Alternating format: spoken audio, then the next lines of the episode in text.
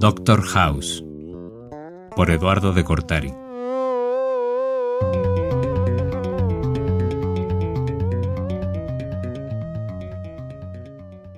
House se encierra en su departamento de Baker Street 221B y se mete de golpe tres pastillas de Bicodín. Piensa en Hitchcock. Nada hay más temible que una puerta cerrada. Piensa, Sherlock Holmes ya lo sabía.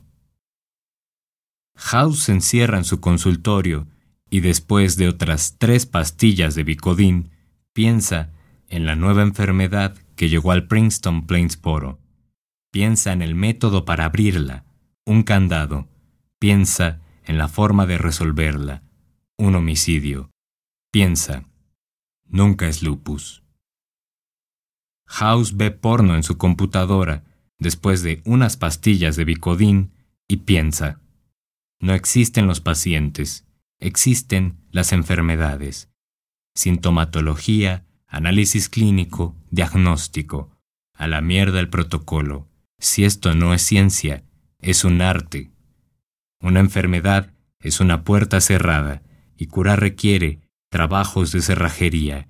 Asir la verdad detrás de la chapa como un detective, a pesar de los regaños de Wilson, de Cody, a pesar del dolor de pierna, a pesar del receptáculo del delito.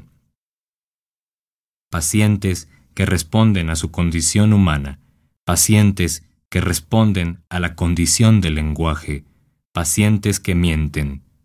Todos mienten. Ocurre más seguido de lo deseable. Las llaves no son las indicadas y aquella chapa no cede por la fuerza no deja entender el crimen cometido en esa habitación cerrada por dentro. Piensa House en los Stones mientras toma Bicodín, a secas, ¿para qué contar si ya es otro frasco? En lo que no tiene y lo que necesita, y lo que no quiere ni necesita, pero igual lo tiene. Piensa en la enfermedad como un crimen donde aún no hay un muerto. Piensa mientras piensa en abrir las piernas de Cody, piensa mientras piensa en abrir una botella de whisky, piensa que en él hay un crimen sin resolver, piensa que piensa demasiado. Descripción clínica de House. El detective, el cerrajero, el adicto, el del mal humor, el médico con bastón, siempre enfrente de la habitación cerrada, y eso que yace, detrás de la puerta, detrás de la puerta, detrás, y nunca es lupus.